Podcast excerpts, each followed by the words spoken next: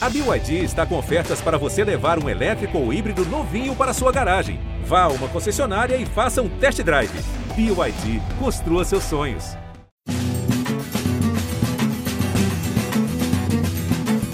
Alô, amigos do Embolada, um grande abraço, bem-vindo a mais um episódio do podcast do futebol de Pernambuco, mas também do futebol nordestino, mas também do futebol brasileiro e por que não dizer do futebol mundial? De repente surge um interesse, um interesse de uma notícia mundial que caiba no Embolada. Isso aí você vai ter absoluta certeza que nós vamos tratá-la com o maior carinho possível para que você tenha todas as informações, o debate, a opinião dos nossos comentaristas, dos nossos especialistas, que às vezes acertam, às vezes erram quando a gente pede um, uma previsão, né? Uma projeção, quando normalmente está começando tá para começar uma competição, a gente pede aí uma opinião dos nossos comentaristas, o que, é que pode acontecer? Porque é só previsão, não é, não é precisão. Então, para deixar bem claro aqui, já brincando com os nossos participantes do programa, do episódio desta semana, o meu parceiro de embolada Cabral Neto, Rafael Cabral, também está com a gente, está mais uma vez participando do Embolada, e a volta de João Andrade Neto, o nosso João Grilo, o Grilo tá na área, tá cantando à toa. Mas vamos nessa, porque o papo vai ser sobre a Série B do Campeonato Brasileiro. O desempenho dos times nordestinos na Série B 2021. Tem dois times ainda brigando para chegar ao G4, né, para se classificar, para acessar a Série A em 2022, que são os dois times alagoanos, o CSA e o CRB. No meio da tabela, Sampaio Correia e Náutico naquela, né, que já não tem mais chances de subir, nem corre risco também de rebaixamento. Na parte de baixo, nós temos dois times ainda brigando desesperadamente para escapar do rebaixamento. Vamos falar aqui também do Remo, que é um time do norte, está aqui pertinho do Nordeste. A gente fala, vai contemplar também o Remo nessa análise direcionada que nós vamos fazer. Para deixar você a par do que está acontecendo, o momento da nossa gravação é uma quinta, é uma quarta-feira à noite, quarta-feira à noite, véspera do início da penúltima rodada do Campeonato Brasileiro nesta Série B. Mas vamos lá, vamos começar. Nós fizemos, o Cabral Neto lembra muito, muito, muito bem, uma embolada especial antes de rolar a bola para a Série B 2021, 2021, com a participação dos comentaristas Marcelo Raed e Henrique Fernandes. Eu estava com o Cabral e aí a gente fez um balanção, né, um balanço geral das, da participação dos times, das possibilidades, quem eles apontavam como possibilidade de acesso, quem estava ameaçado de rebaixamento. Eu tenho algumas anotações que daqui a pouquinho eu vou pontuar, Cabral Neto, tá certo? Já que só você, dos que participaram, está no episódio, neste episódio de reta final. Pô, já falei muito. Eu falei muito porque a partir de agora, meu amigo, vocês vão ouvir muito pouco a minha voz. Cabral Neto, Rafael Cabral, João de Andrade Neto, sai de baixo que eles vêm com tudo. Cabral Neto, um grande abraço, meu amigo. Um abraço, Rembrandt. Um abraço para você, para todo mundo que está ligado com a gente aqui no Embolada. Um abraço para o João, para o Rafael. É, eu lembro, lembro bem do programa, Rembrandt. Lembro que naquela ocasião eu apontei Curitiba, Botafogo, Guarani, Goiás, Havaí, CSA e CRB como os clubes que chegariam disputando vaga. Uhum, e, uhum. e, lembro também que citei o Brasil de Pelotas, o Confiança, o Londrina, o Vitória, o Brusque, a Ponte Preta como clubes que estariam brigando contra o rebaixamento. O Remo, é, do que eu me uhum. lembro, foi mais ou menos por aí. Acho, inclusive, que o nosso querido Marcelo Raed, nosso querido Henrique, também tiveram essa visão, viu, Rembrandt? Foi por aí. é, por aí, por aí, só que não, João de Andrade Neto. É isso que eu pergunto. Ô, Cabral, tu tá rico não, pô? Devia ficar até apostado. Devia tá, é, acho, era não tá ganhando muito dinheiro porque devia não quer, feito, né? João. Devia ter é, feito, viu, João? Perdeu, não está ganhando muito dinheiro porque não quer. Já que você entrou nessa aí, já, já entrou de carrinho, João de Andrade Neto. Bem-vindo mais uma vez. Não demore a voltar, não, para o Embolada. Valeu, Rembrandt. Valeu, valeu, um abraço aí para Cabral, para Rafael. É, só depende do senhor, né? O senhor, às vezes, ele vai me binando, ele vai cortando, mas é gente boa, eu gosto muito dele. Gosta, gosta sim, só que não. É uma, mas vamos lá, é Rafael bela, Cabral. Uma bela, uma bela pessoa. Uma belíssima pessoa, sem dúvida nenhuma. Rafael Cabral está de volta aqui e eu vou conversa, começar com você, Rafael, para a gente fazer essa projeção, já que os dois times nordestinos que estão ainda com possibilidade de entrar no G4, de brigar por acesso, porque é bom dizer que o Botafogo e o Coritiba já se garantiram, já garantiram o retorno à primeira divisão em 2022. E temos os dois nordestinos aí, o CSA e o CRB, dois times de Alagoas. Você que tem ido com frequência a Alagoas, coordenando as transmissões nos jogos do Sport TV e do Premier, qual é o clima em Maceió, em Alagoas, sobre essa disputa na reta final, faltando duas rodadas para fechar o Campeonato Brasileiro da Série B. Rafael Cabral, bem-vindo. Um abraço, Rembrandt, um abraço aos amigos de Embolada, Cabral, João Grilo, ao nosso CEO também, que demorou um tempinho para me chamar, mas estou aí de volta para a gente fazer essa análise, lembrando, essa reta final né, de Série B, reta finalíssima, dois jogos faltando apenas, é, e fazer esse balanço dos clubes do Nordeste e respondendo a sua pergunta em relação aos clubes alagoanos, né?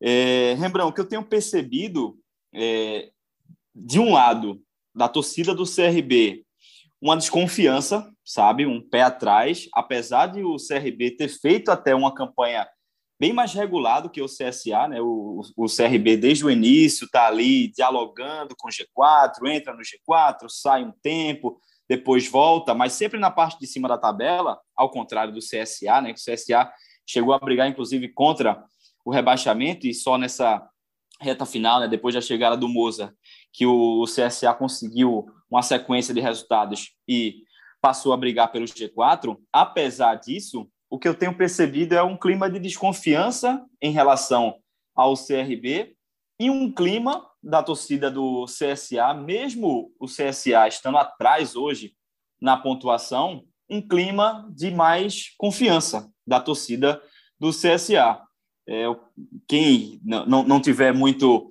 né, por dentro né, da, da história recente do, do futebol alagoano, é, a gente lembra que o CRB é uma equipe que tem um longo histórico já de quase, né, de bater ali na trave. O ano passado foi um, um exemplo disso, né? Começou muito bem o, o campeonato, Léo Gamalho fazendo muitos gols. A partir do momento que Léo Gamalho deixa o CRB, o CRB cai de produção e mais uma vez fica naquele gostinho, né? naquela vontade e o time não consegue subir. Assim como aconteceu em outras temporadas. Né? A torcida do, do CRB já tem esse trauma do quase, de chegar na hora H e o time não conseguir a classificação. E o CSA não, né? O CSA teve um, uma conquista recente, né? subindo de, de, divisão. Ano passado é que também acabou batendo na trave, né? O, o, o CSA ficou na quinta colocação. Mas o, histórico do CRB é muito maior, né? De, de chegar na hora H e não conseguir o resultado. Roteiro parecido, inclusive, né, Rafael, do CSA no ano passado, né? Começou muito é. mal e melhorou com o Moza, né? É, exatamente, exatamente. E o Moza, Cabral, para você ter uma, uma ideia, quase, quase toda entrevista ele fala sobre isso e dá para perceber que isso incomoda, sabe? No ano passado ele bateu ali na trave, ficou na quinta colocação. Esse ano ele volta para o CSA e de novo pode ser que fique no quase. Você vê que nas entrevistas ele já está bem nervoso, sabe? Isso está tirando ele do sério. Mas, assim, voltando para o CRB, é isso, né? O que eu tenho percebido, conversando com as pessoas, até mesmo vendo a reação da torcida ao final dos jogos lá, é que a torcida quer acreditar, quer confiar, mas o time às vezes acaba não passando essa confiança. Passou oito jogos sem ganhar em casa, oito jogos. Depois aqui voltou a vencer, venceu duas partidas, mas aí na última rodada era, era aquele jogo para entrar no G4, aí já perde do Brusque, né, que é o adversário que está lá embaixo. Ou seja, Rembrandt, é, o que eu tenho percebido é isso, né, um, um clima ainda de pé atrás né, em relação ao time do, do CRB e a torcida do CSA se apegando a, ao número que tem, a confiança que tem no seu treinador, né, o Moza, que é um técnico que a torcida gosta muito, e em alguns jogadores importantes ali na equipe, que a gente pode falar depois, mas só citando um jogador que eu gostei muito nessa Série B é o Yuri Castilho, para mim um dos melhores jogadores do, do campeonato aí. Então, a confiança da torcida do CSA é nessa individualidade e nesse poder de chegada do time. Eu lembro, Cabral, que a gente pontuava naquele momento, naquele episódio que era um episódio que antecedia o início da Série B, porque a gente falava muito, se pegava muito a, a fotografia do momento, né? o momento da, de cada equipe. Porque, é claro, a gente brinca aqui, não dá para você cravar quem é que vai subir, quem é que vai ser rebaixado. quem é que vai ficar no meio da tabela. Eu lembro que o Raed, por exemplo, falava, ele inclusive eh, instituiu um ranking, né? Você lembra ele, ele ter falado nisso? Que ele tinha um ranking lá que a cada 15 dias ele atualizava no blog dele. O Tati Case, o Tati Case e outros papos. É esse o nome do, do blog do Marcelo Raed, nosso comentarista lá do Rio de Janeiro. E eu lembro que ele falava em Havaí e Náutico, que estavam muito bem naquele momento, final de estadual, os dois times tinham conquistado o campeonato estadual, e o retrato daquele momento era bom, que o Vasco brigaria pelo G4, o Botafogo ficaria ali pelo meio da tabela, e no ranking apareciam bem Remo, CRB, Operário, desses aí o CRB é o que está brigando ali na parte de cima, mas focando em CSA e CRB, qual o seu cenário nessa reta final, Cabral? O que é que você entende? Por que, é que eles chegam neste momento ainda com possibilidades, mas com um cenário não muito claro, não muito favorável? É, Rembrão, o CSA não começou bem o campeonato, né? De novo, como, como foi no ano passado, o time teve mais dificuldade na, na primeira parte da competição. É, acho, inclusive, que é, uma parte desse, desse problema até da equipe tenha sido a lesão desse jogador que o Rafael citou, né, o Yuri Castilho, que vinha já vinha sendo desde o campeonato estadual um jogador importantíssimo para a equipe, já vinha jogando bem. Ele até chegou no time do CSA para brigar por posição com a camisa 9, mas acabou se estabelecendo jogando pelo lado do campo. E o CSA teve muita dificuldade com esse atacante de lado é, durante o campeonato. E, e justamente a posição em que o Castilho joga né? E, e, ele certamente é o melhor jogador da equipe é, nessa posição. E a gente pode dizer até que, que no campeonato, é, se não for o melhor, certamente é um dos, um dos melhores. O CSA também teve alguns bons jogadores que se destacaram e o Uri foi muito importante. Acho que essa lesão dele atrapalhou muito, né? Ele ficou fora ali umas 10, 11 rodadas, mais ou menos. Se machucou nas primeiras rodadas, depois ficou fora umas 10, 11 rodadas. Isso atrapalhou muito também o desenvolvimento da equipe. O Gabriel também foi muito importante né, durante a competição, jogador também que fez muita diferença na equipe do, do CSA. Mas como equipe mesmo, o, o time só, só conseguiu destravar seus problemas nas, na, no segundo turno, vamos colocar assim, né? no, no, no retorno, foi que o time conseguiu ter uma campanha de fato muito bem equilibrada, mais forte, é, conseguiu se estabelecer no campeonato. Nas últimas dez rodadas, por exemplo, o CSA tem a terceira melhor campanha. Está né? Tá atrás só de Botafogo e Guarani, que estão acima é, dele no, no, na tabela geral. É, e no retorno é o time que tem a quarta melhor campanha. Então, isso, o primeiro turno do CSA foi que acabou de fato atrapalhando mais uma vez. É, é, sinal, é ligar um sinal de alerta. Né? Se caso não, não dê certo é, nesse momento agora, o time já entrar na Série B do ano que vem com, com outro nível de jogo, com outra possibilidade, com outro, com outro pensamento né, de, de se fortalecer mais. É, acho que o CSA ainda está vivo, vai ter um jogo contra o Curitiba que já subiu de divisão, isso pode facilitar as coisas, e depois contra o Brasil, que já é o lanterna do campeonato. Então, acho que isso pode deixar certamente o CSA vivo no, no campeonato. O grande problema foi esse empate mesmo contra a equipe do CSA, perdão, contra a equipe do Confiança. Por mais que a equipe esteja no momento de retomada, que tenha vencido oito dos últimos 13 jogos e que isso tenha recolocado a equipe na briga, esse empate atrapalhou muito. Né? Atrapalhou muito porque hoje ele tem três pontos a menos do que o G4 e essa diferença poderia ser de apenas um ponto e e com o confronto direto entre Goiás e Guarani. É, os dois times vão se enfrentar e um tem 61 pontos, o outro tem 59. Isso significa dizer que os dois clubes estariam ao seu alcance na última rodada. É, hoje pode ficar mais difícil por conta desse empate diante do Confiança. Mas assim, é aquela história, lembrando. Os 20 clubes, não vou nem colocar os 20 porque a situação do Brasil de Pelotas ela ficou muito para trás. Mas 19 clubes dos 20 que estão disputando, se você perguntar, eles sempre vão ter aquele jogo do desastre, digamos assim. Né? Todo mundo lamenta aquele aquele empate no final contra tal adversário, aquela derrota contra um time que não podia perder. Todo mundo tem esse resultado para lamentar. Então, o CSA não, não foi especificamente por conta desse empate com confiança que ficou fora, mas esse empate com confiança teve um, teve um impacto muito negativo, muito ruim para essa reta final. O CRB foi quase que o contrário disso. Né? O CRB teve um primeiro turno melhor do que o segundo.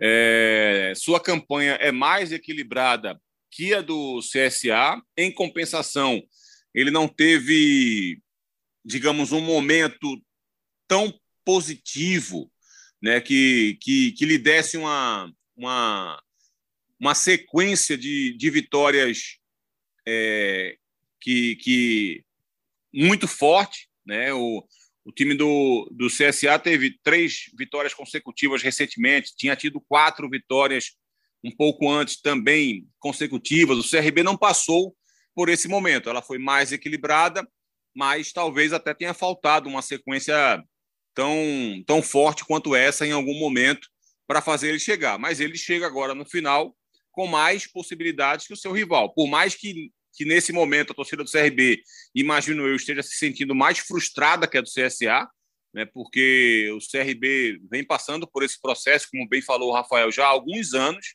né, de sempre se aproximar do G4 e, e, muitas dessas vezes, por conta dos jogos dentro de casa, né, no Rei Pelé, ele acaba não conseguindo obter sucesso, ele acaba não conseguindo chegar, ele sempre fica muito próximo do G4, mas não consegue subir, não consegue entrar dentro do G4. Isso atrapalha muito a equipe. Mas eh, acabou sendo um time mais equilibrado. Eu acho que é um time que tem, tem deficiências, tem um banco de reservas. Eu acho que o Alan Al teve muitos problemas e eu acho que o Alan Al tem um trabalho positivo. Eu sei que boa parte da torcida do CRB tem bronca com ele por conta de alguns problemas, porque tem essa frustração, mas acho que ele conseguiu encontrar um jeito de jogar, mesmo com com a reconhecida carência que o seu elenco tem, né, formou uma, uma dupla de zaga muito positiva com o Gum e com o Caetano. Tem um lateral esquerdo que, para mim, é um dos destaques do campeonato, que é o Guilherme Romão. É... Teve o caso do Martin ali, que o Martin vinha muito bem e, de repente, ele tirou. O Martin é, saiu suspenso, depois não voltou mais para a equipe. Também, quando voltou, bobeou, porque foi expulso, atrapalhou a equipe. O Claudinei dá outro tipo de jogo para ele, o Martano dava mais qualidade na série de bola, o Claudinei é mais marcação, mas também ao mesmo tempo ele consegue liberar mais o Jean Patrick. Teve a queda de rendimento de alguma forma do Diego Torres, né, que não conseguiu ser aquele grande jogador do primeiro turno, também no segundo. É claro que teve algumas atuações muito boas, mas ele não conseguiu ser tão consistente no segundo turno quanto vinha sendo no estadual, na Copa do Brasil e também nos, na, na, no primeiro turno da Copa da, da, da, série, da Série B. Então, acho que isso, isso atrapalhou um Cabral. pouco essa inconstância do, do Diego Torres. Então, assim, teve algumas questões, como eu falei, individuais. Ô, acho Cabral. que no coletivo o time é competitivo. É, e chega nesse momento, Rembrandt, por mais que, que não passe essa segurança, chega nesse momento tendo mais possibilidades até de acesso do que o CSA por conta da pontuação. Né? Nesse momento, você ter dois pontos a mais pode fazer muita diferença. Diga, Rafael. É, eu ia falar, Rembrandt, só para não, não perder aí o raciocínio em relação a, ao Diego Torres, que eu acho que realmente essa foi uma das principais causas né, do, da queda de rendimento do CRB nessa segunda etapa, nesse segundo turno do campeonato, porque é o jogador realmente que faz o, o time andar, sabe? Se você pegar a escalação do CRB, que começou ali o campeonato, pegar a escalação agora, ali do ataque, só quem permaneceu realmente foi o, o Diego Torres, porque jogava com o Luigi, foi embora, jogava com o Yuri, né, aquele jogador que a, até atuou aqui no esporte também, na, na temporada retrasada, e jogava com o Lucão do Break, que também acabou saindo e indo para o Guarani. E teve que remontar esse ataque. O Alan Al teve esse trabalho Acho que, inclusive, ele acabou falhando também para achar os melhores jogadores, dar confiança ali para os melhores atletas.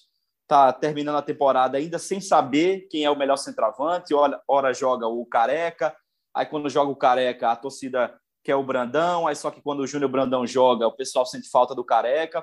Não conseguiu definir quem é o centroavante. também na. A saída na do Yuri foi ruim, né, Rafael? Demais, demais. O Yuri estava numa ótima fase lá no CRB, jogando inclusive centroavante, né? Aqui no esporte jogava isso, mais isso. Pelo, pelo lado do campo e lá no CRB passou a atuar mais de, de centroavante. É, mas acaba, está acabando agora o campeonato sem muito essa definição no ataque. Insistiu muito no Pablo Diego, a torcida não gostava do Pablo Diego. E aí foi como o Cabral disse: a, a torcida é, já tem esse trauma. Aí o, o, treinador tem ali algumas escolhas que fragilizam a equipe. Aí começa a perseguir o treinador, que é bom treinador, que é bom treinador, faz um, uma, uma boa temporada, mas aí já gera esse clima de instabilidade com a torcida. E essa questão mas... do Pablo Diego tem interferência mesmo nesse sentimento, né, Rafael? Porque muitas vezes tem. ele acaba deixando, ele acaba tirando o Jajá do time e não tira o Pablo Diego, né? E faz algumas substituições nesse sentido. E por mais que o Jajá em alguns momentos não esteja tão bem, mas todo mundo sabe a capacidade que o Jajá tem, todo mundo sabe a capacidade que o Pablo Diego tem, né? O Pablo talvez tenha feito aquele jogo contra o Náutico diferenciado, só, mas só, aquele, só, só foi aquilo, né? É. é, só foi aquele, só foi aquele jogo. E aí colocou tempo demais o Pablo Diego. Só agora, no final da temporada, é que ele acabou achando o Negueba, né? O Emerson Negueba, que é um jogador que resolveu nos últimos dois jogos em casa, fez os gols e o CRB acabou ganhando. Mas eu acho isso, o ataque do CRB, como o Cabral disse, a defesa é boa, é segura, o Reginaldo já está lá há, mais de uma temporada, é bom lateral direito, a, a, zaga é boa, o goleiro passa confiança, a dupla de volantes eu gosto também, ou quando joga Martin, ou quando joga Claudinei, ou quando joga Jean Patrick, ou quando joga Wesley, gosto né, desses jogadores no meio, mas o ataque realmente ficou é, faltando ali, ter uma figura mais presente. O já começou bem, depois oscilou. O Careca realmente não, não consegue render, um atacante que pouco finaliza, até segura bem a bola, mas não, não, praticamente não chuta no gol. E só agora achou o Negueba. E aí o Diego Torres, que seria essa força motriz ali do ataque, né, de, de dar passes, de criar jogadas, de, de desenvolver o futebol desses outros jogadores que acabaram oscilando, o Diego Torres também acabou sumindo né, nesse segundo turno. Para a gente fechar esse capítulo dos alagoanos, João de Andrade Neto, o João Grilo, popularmente conhecido como João, João Grilo.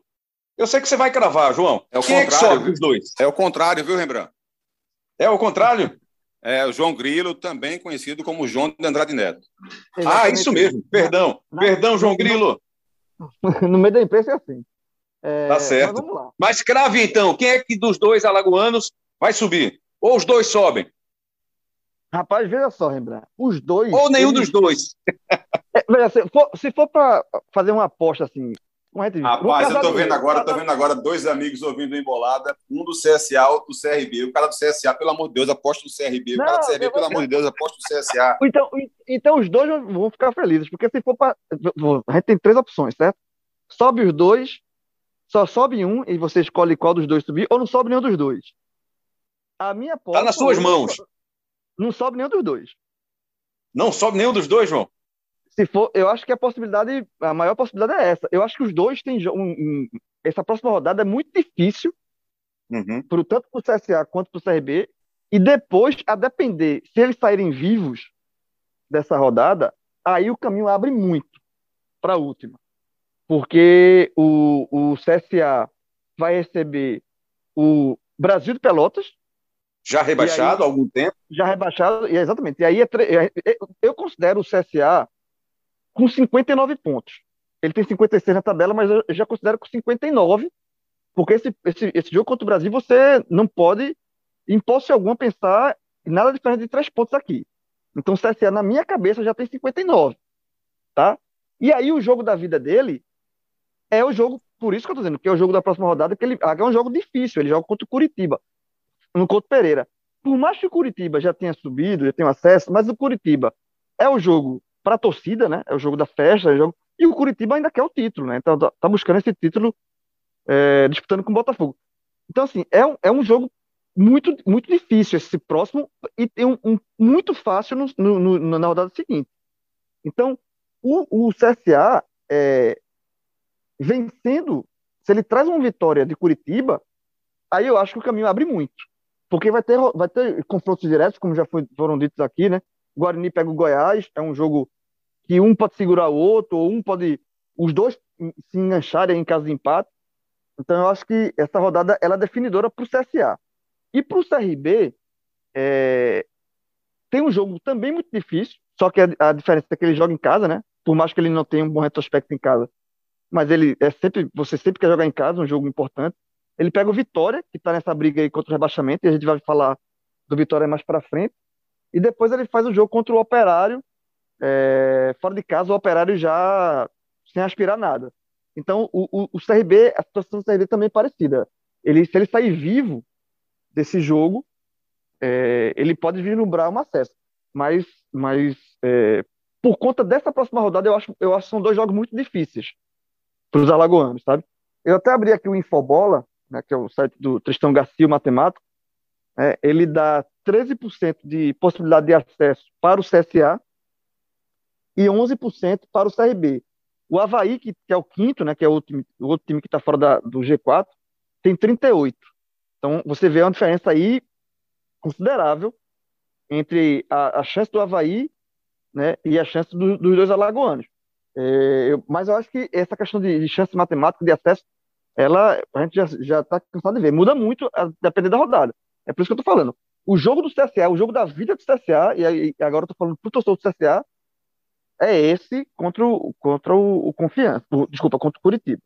Porque é um, o segundo, eu já, o segundo jogo é Ô, João, contadas. Fala, fala, Gabriel. Inclusive, o jogo, o jogo do CRB na segunda-feira vai durar três horas, né? Porque se ele consegue vencer o Vitória, a gente vai também entrar no debate do Vitória já já, para lembrar mais uma vez. É, se ele vence o Vitória, na sequência jogam Goiás e Guarani. O jogo do o jogo do Goiás e do Guarani começa logo depois do jogo do, do CRB. O CRB joga às 6 horas no Repelé e às 8 horas Guarani e Goiás se enfrentam no Brinco de Ouro. E nesse momento são os dois clubes que estão mais próximos dele. Se o Goiás vence, que eu acho que seria o melhor resultado mesmo para quem está brigando ali, é deixa, deixa o Goiás subir e briga só por uma foca, só numa vaga, que seria essa quarta Exatamente. posição, que hoje é do Guarani, porque o Guarani tem dois pontos a menos que o Goiás. Como eu falei há pouco, dois pontos fazem muita diferença nesse momento. Se o Goiás consegue essa vitória, chega a 64 pontos, é, garante até a sua, a sua, sua passagem para a Série A. E aí o CRB, caso vença o time do Goiás, do, perdão, do Vitória, ele entra na zona de rebaixamento dependendo do Havaí. Né? Vai ter, depender também do Havaí que, que enfrenta o Náutico no domingo. Aí você já vai saber qual foi o resultado que aconteceu. Mas pelo menos você ou entra, né, no caso do CRB, ou entra dentro do G4, ou ficará apenas um ponto atrás do Havaí. Então vai, vai, vai seguir vivo para a última rodada. Um jogo vencível na última rodada, que é o Operário fora de casa. O Operário não querendo mais o, o Operário de passageiro. Então eu acho que a situação dos Alagoas são muito, muito parecidas, né, assim, no que a gente contextualizou aqui. Agora, só um ponto, é, é, que eu queria lembrar aqui, nessa rivalidade né, que existe entre CSA e CRB, é, existe uma cobrança muito grande no CRB pelo acesso, não só pelo que Rafael falou no começo, né, da questão de chega, tá, é, ameaça e depois não, não consegue objetivo, mas existe uma pressão muito grande desde o acesso do CSA o, CS, o CSA conseguiu acesso, o CSA bateu na quarta divisão, foi subindo de forma meteórica, bateu na Série A. Aliás, o CSA foi, caiu duas vezes para a segunda divisão do Alagoano e foi bater na Série A. Isso criou no CRB uma cobrança gigantesca para que o CRB também consiga o acesso. Isso que me disse não foi, isso não é uma impressão que eu tenho não. Isso que me disse foi é, o Roberto Fernandes, que foi o técnico do CRB, é, é, até esse ano, né? Foi, perdeu o título logo ano, depois saiu para a chegada do Alan Al. E ele disse que existe essa cobrança muito grande do CRB. Só, velho, o CSA conseguiu. Então, a gente tem que conseguir também. Então, uma não, não acesso do CRB, eu acho que a frustração, assim, se eu for medir nível de frustração aí, eu acho que a do CRB vai ser um pouco maior do que a do CSA. Só para a gente pontuar agora, eu, era um assunto que eu queria trazer aqui, mas só para informar mesmo assim, se vocês quiserem debater, vocês vão ficar à vontade para isso também. A questão de planejamento, de. Já quer, né? Já levantou a mãozinha. É, é o seguinte: a questão dos técnicos, que rolou essa regra, né? A regra de só poder fazer duas mudanças. E aí os clubes deram um jeito de burlar a regra, encontrar lá uma brecha e aí fizeram três, quatro alterações. E aí a gente fica muito naquela, não, um time que está se planejando bem, um time que, é, que se organiza, que se projeta, e aí tem só um treinador durante a competição, é um time que tem mais chances de acesso. CSA e CRB, por exemplo. O CRB teve só o Alan Al durante a Série B. Terminou o campeonato alagoano, como lembrou agora o João Grilo, o Roberto Fernandes foi demitido, porque o CRB já pensou nisso. Não, vamos logo demitir o Roberto Fernandes, porque a gente não acredita, imagino que tenha sido isso, a gente não acredita no projeto dele para a Série B, vamos trazer um técnico para que ele se mantenha. E, deu, e acabou se mantendo mesmo no, mesmo no cargo, que foi o Alan Al, e está até hoje aí, chegando a essa reta final ainda, brigando pelo acesso. No lado do CSA, nós tivemos também mudanças. Nós tivemos também, não, nós tivemos mudanças. Começou com o Pivete, veio o Ney Franco, e agora está fechando com o Moza. Não sei se teve até outro técnico, não lembro se teve outro pelo caminho. Mas Pivete começou, lembro do Ney Franco pelo meio, e agora com o Moza nessa reta final de campeonato. E é, é para deixar claro o seguinte: não tem uma fórmula pronta, né? Ah, se você tiver um treinador apenas durante todo o processo, você é garantia de sucesso. Ou se você mudar muito, você não vai ter sucesso. Na parte de cima, dos times que já estão classificados, o Coritiba manteve o técnico desde o final do ano passado. Chegou o Morínigo, o paraguaio, já na reta final da Série A, não conseguiu salvar o time do rebaixamento, e aí fez a temporada inteira e está aí classificado. O Botafogo, que também já se classificou, classificou agora na rodada passada, mudou de técnico. Começou com Marcelo Cabo e está fechando aí a temporada com o Enderson Moreira. Então não tem uma fórmula pronta, Cabral Neto. Não dá mais para dizer, não dá para cravar. Olha, se você fizer com um técnico só durante todo o processo, é garantia de sucesso. Não existe mais isso, né?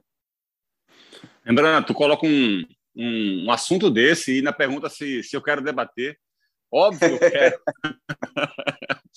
Olha, mas é, é, exatamente isso, Rembrandt. Eu acho que eu acho que os clubes precisam sempre trabalhar para ter um técnico o máximo de tempo possível, porque eu acho que isso encurta caminhos. Eu acho que via de regra você dificulta muito o trabalho de um treinador que chega no meio de uma competição especialmente quando isso é recorrente no futebol nacional, quando você sai de um técnico que tem um tipo de pensamento sobre futebol e contrata outro que pensa de forma completamente oposta. Isso vai dificultar. Você chega para um time que tem um futebol mais reativo, que joga com pouca posse de bola, que se retrai no seu próprio campo, que busca sair em contra-ataque e de repente você contrata um técnico que quer ter posse de bola, que quer circular o jogo, que quer ter protagonismo, que quer, quer, quer comandar as ações da partida, é óbvio que o trabalho dele vai ter mais dificuldade para começar a aparecer. Então, eu acho que, via de regra, o melhor é você ter um técnico que consiga fazer um trabalho de longo prazo. Mas há muitos momentos em que o contrário disso acaba sendo, sendo o melhor para o clube. Né? E você citou alguns exemplos aí que são de, de fato pertinentes. Eu não sei, por exemplo, imagino que não até. Se o Botafogo não tivesse trocado de técnico, talvez não tivesse chegado. Eu acho que a chegada do Anderson Moreira foi fundamental para a melhora da equipe. Aí isso quer dizer que o Anderson Moreira é, é, é muito melhor do que o Marcelo Chamusca? Não necessariamente. O Anderson vinha de trabalhos ruins recentes na carreira. O Enderson foi o técnico que saiu do Fortaleza porque o time não estava conseguindo jogar bem e com o mesmo elenco o Voivoda transformou o time do Fortaleza em uma das potências da Série A. Né? Então, não é porque o Enderson é muito melhor do que o Chamusca que fez o time jogar. É que o Enderson chegou e fez um trabalho aí sim muito melhor do que o Chamusca estava fazendo e conseguiu transformar o time do Botafogo. Você vai para a Série A e você tem o Cuca já falei isso aqui até no Embolado, acho que ele faz um belíssimo trabalho no Atlético Mineiro. Eu nem sou muito fã das ideias do Cuca, acho que ele aposta muito em marcações individualizadas, em encaixes individuais, e eu, eu não curto muito essa ideia. É, tem outros aspectos também das, das ideias de jogo dele que eu também sou meio reticente, mas acho que ele vem de dois grandes trabalhos, no Santos, ano passado, e no Atlético esse ano. E as pessoas podem pensar, ah, mas também com o elenco do Atlético qualquer um faria. Não, não faria, não. Porque aí a gente vai citar o outro exemplo. O Flamengo, desde a saída de Jorge Jesus, não consegue encontrar um técnico que seja é, unanimidade ou próximo disso.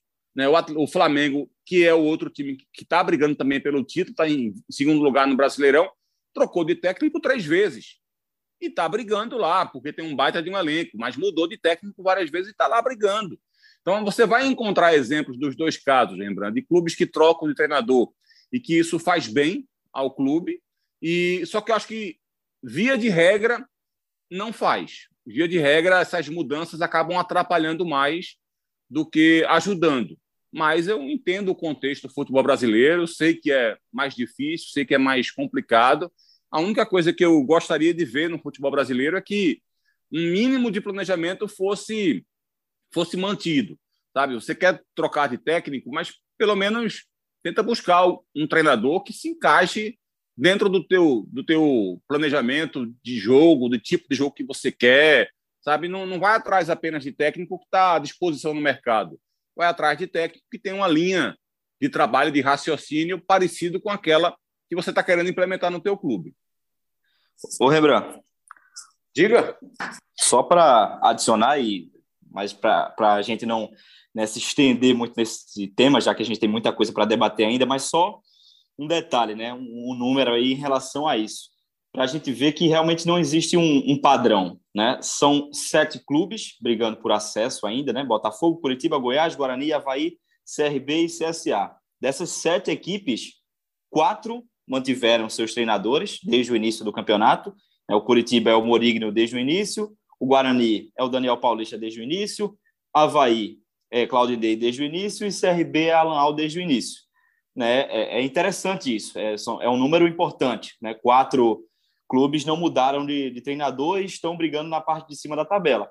Mas, ao mesmo tempo, como vocês mencionaram, outros três que estão brigando trocaram. Botafogo trocou treinador, Goiás também trocou treinador.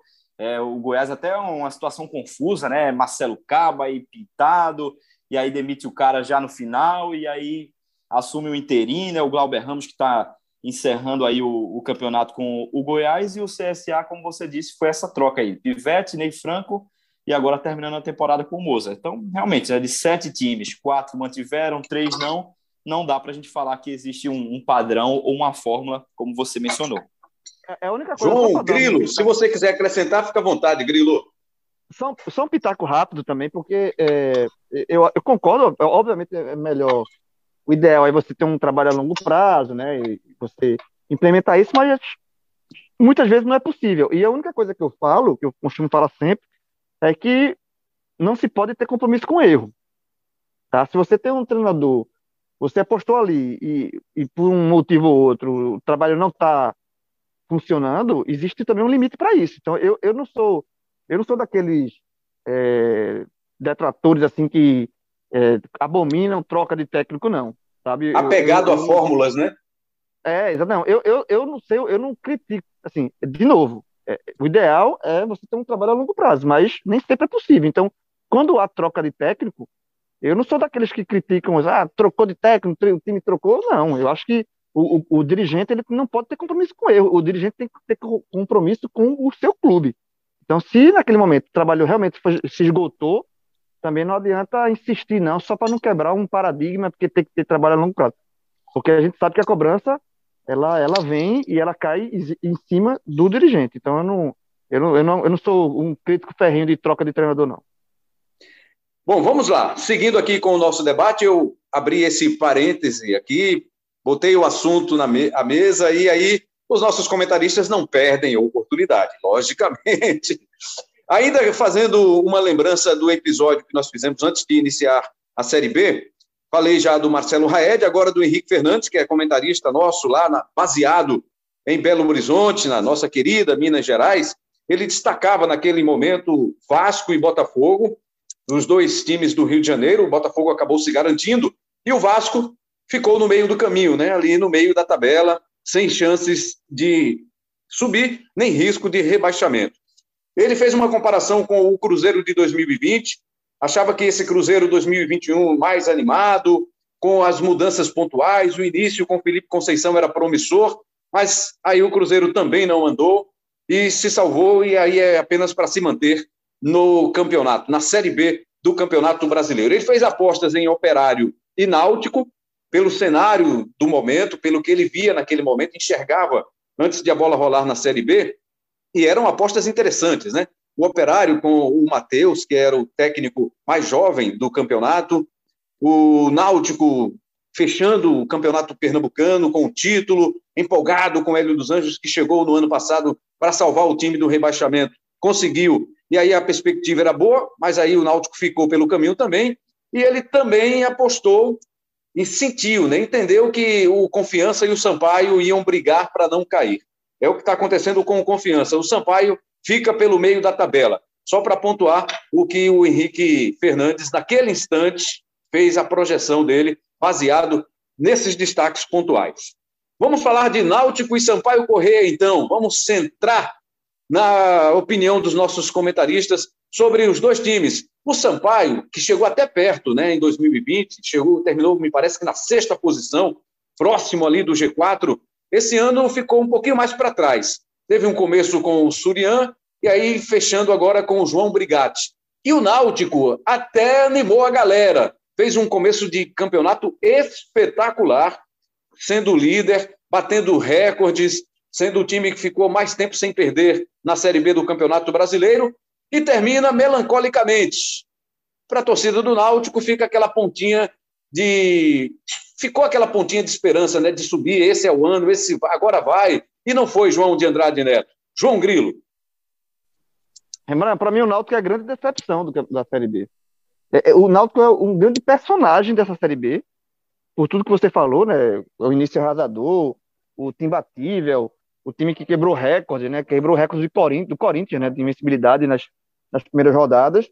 E, assim, é, eu lembro que quando o Náutico venceu o Goiás fora de casa, é, eu até fiz uma matéria que, daquele instante em diante, se ele fizesse 46% dos pontos, ou seja, menos da metade, dos, conquistasse menos das metades dos pontos que ele teria a disputar, ele estaria classificado para a Série A. Ele conseguiria uma pontuação segura para o acesso.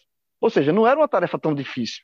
Não era uma tarefa. Era, era como se o Náutico, a partir daquele jogo com o Goiás, zerasse o campeonato e a CBF determinasse: ó, o Náutico é o único clube que pode terminar em nono e subir. Não, é, não, é um, não, é uma, não era uma missão das mais complicadas. E o Náutico não conseguiu essa missão, porque não é que ele teve um, um, desempenho de 46%, ele chegou até, durante muito tempo, é, um retrospecto de menos de 20%, de, de retrospecto de, de, rebaixamento.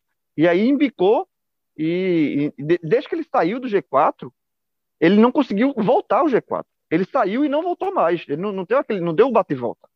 Então eu acho que o Náutico, por, por, todos os motivos que a gente já falou aqui diversas vezes, né, de perda de jogador, perdeu o Eric, perdeu o, o, o Wagner, depois perdeu o Chiesa, ainda, ainda mais, na, mais na frente perdeu o Brian, demorou a contratar, não reforçou a zaga, quando foi reforçar, quando a diretoria foi ao mercado, já, já assim, o campeonato já tinha passado demais, né, foi, foi perdeu, perdeu tempo, né, é, e quando os reforços vieram, o Náutico conseguiu uma reação, né, porque em determinado momento do campeonato, a, a torcida começou a ter medo de embicar de uma forma de o Náutico brigar contra o rebaixamento. Então, os reforços que vieram, é, o Caio Dantas começou a jogar, né, veio o Júnior Tavares, veio outros jogadores, é, o Anderson, goleiro, deu uma melhorada, mas não suficiente para que o Náutico, de fato, entrasse na briga. O Náutico, depois com esses jogadores chegarem, o Náutico, ele sempre ameaçou entrar na briga. Ele, ele, ele sempre ficou, mas nunca, de fato, voltou à briga do, do pelo acesso. Então, o Náutico, para mim, é um grande personagem dessa Série B, mas entra como uma grande frustração e a grande decepção. É, o Sampaio, para mim, ele fez a, a, campanha que ele podia fazer. O Sampaio, para mim, não é nem frustração, nem decepção, nem surpresa, não é nada. O Sampaio, ele é. A campanha de Sampaio é a campanha que o Sampaio poderia fazer. O Sampaio, em algum momento, ele flertou ali com, com acesso, disputou, mas você via que, olhando para o elenco do Sampaio, você via que não, não tinha fôlego. Assim. Uma hora era aquele, aquele balão que uma hora ele vai, vai murchar. Porque falta fôlego, falta fôlego pro Sampaio. O Sampaio teve um ano muito complicado, trocou técnico várias vezes. Começou, começou o ano com o Rafael Guanás, que veio do Atlético Paranaense, da base. Depois teve o, o Daniel Neri, né? Que o Salgueiro foi campeão maranhense e, e foi campeão no outro estava demitido. Né? Fez, veio... fez poucos jogos, né? Ele chegou já na reta final do campeonato estadual, ganhou o título e depois Foi demitido. É, como prêmio, foi demitido. E aí o Surian é, chegou e tentou ali, fez esse, esse, início até, até bom, mas perdeu fôlego, assim. O, o, o Sampaio não tem um elenco dos mais qualificados. Então, eu acho que o Sampaio ele fez a campanha que dava para fazer. Então, eu acho que o torcedor do Sampaio não tem muito a lamentar? É, é isso aí, é o que tinha para hoje. O do Náutico tem, pelo, pelo início arrasador. Assim. É, é, é, é a comparação. O, o torcedor do, do, do, Sampaio, ele termina a, a Série B com, com não tanta frustração, porque é, é, é, mais ou menos isso. O, a frustração do Náutico, ela veio pelo início. Sabe? Se o Náutico fizesse uma campanha toda ela entre altos e baixos ali, ganhando o jogo, começasse perdendo três jogos, depois ganhasse dois e, e fosse e terminasse em oitavo, talvez o torcedor do Náutico tivesse aceitado, ó, realmente é o que tinha. Mas pelo início, não tem como ficar, não tem como o torcedor do Náutico não se sentir frustrado. E não tem todo o torcedor do Náutico, ele para e olha assim, aquilo que o Cabra falou, né? Todo time, e de fato é verdade, todo time tem ponto parlamentar no campeonato ao longo do, da, das 38 rodadas. Todo time vai ter um, um jogo parlamentar. Mas eu acho que o torcedor do Náutico, de todos esses, é o que tem mais, né? Porque o Náutico perdeu por confiança, quando o confiança era lanterna nos aflitos, perdeu por Londrina, perdeu para o Brasil, fora de casa, o Brasil praticamente rebaixado, perdeu para o Brusque. Então, assim, desses pontos aí, se o Náutico tivesse seis pontos a mais, o Náutico hoje estava na briga, de fato na briga. E o Náutico não tem, porque perdeu muito ponto besta, né? Muito ponto em jogos totalmente vencíveis. Então, o Náutico é, de fato, para mim, a grande decepção, a grande frustração do campeonato é o Náutico. Rafael Cabral concorda com João de Andrade Neto ou você discorda? E sobre o Sampaio, foi o limite? Chegou no teto nessa temporada? Sim, Rembrandt, concordo com, com o João nas duas situações aí. O Náutico é a grande decepção né, do, do campeonato. Só dizer que é a equipe na história, né? Esse time do Náutico está marcado na história como o time que detém a maior invencibilidade né, da, da Série B né, aquele início fabuloso, imbatível e toda a expectativa que foi criada, mas que, né, por escolhas da, da diretoria de futebol, o, o time não conseguiu ter a mesma pegada. Né? A gente está acabando o campeonato com é, o me, a, a mesma impressão e a mesma análise que a gente fazia quando o Náutico começou a cair de produção, né? que faltou realmente elenco, que faltou peça de reposição. Né? Acho que a, a grande chave foi essa, né? ter perdido jogadores, Eric, Chiesa, Wagner, Leonardo, né? o, o, o Chiesa por lesão e os outros dois porque saíram do, do, do clube, né? E, e, não ter feito a reposição com qualidade. Né? E aí Hélio acabou saindo, é, veio Chamusca, piorou a equipe, e a volta do Hélio foi muito mais para salvar o Náutico de um, um, perigo ali de rebaixamento que já se aproximava, né? Porque a fase estava tão ruim que o, o, o assunto já era rebaixamento. A preocupação já era rebaixamento. Tamanha a queda que o Náutico teve. E o Hélio veio justamente para recuperar a equipe, acabar com qualquer possibilidade de, de queda e, quem sabe, tentar voltar a flertar com, o G4. Isso aconteceu realmente, o Náutico voltou a flertar com o G4, mas né, sem tanta força, sem tanta possibilidade assim. E aí, naqueles dois jogos fora de casa, que seria né, a possibilidade né, de o Náutico vencer e aí sim definitivamente voltar à briga, aconteceu o que aconteceu. Né? O Náutico tomou três gols do Brasil de Pelotas e tomou quatro gols do Brusque, né? Um, duas das piores equipes né, do, do campeonato, expondo a fragilidade da defesa e a fragilidade da equipe como um todo, depois que acabou fazendo essa, essa remontagem. Né? Os jogadores que chegaram depois, aí, como o João falou, só o Caio Dantas resolveu, né? os outros não tiveram é, esse impacto. E aí, realmente, o Náutico é a, é a grande decepção da Série B. E em relação ao Sampaio, é isso que, que o João falou. Acabou batendo no teto. Né? Eu não imaginava e aí eu não estou brincando, não. Feito Cabral estava brincando no, no, início.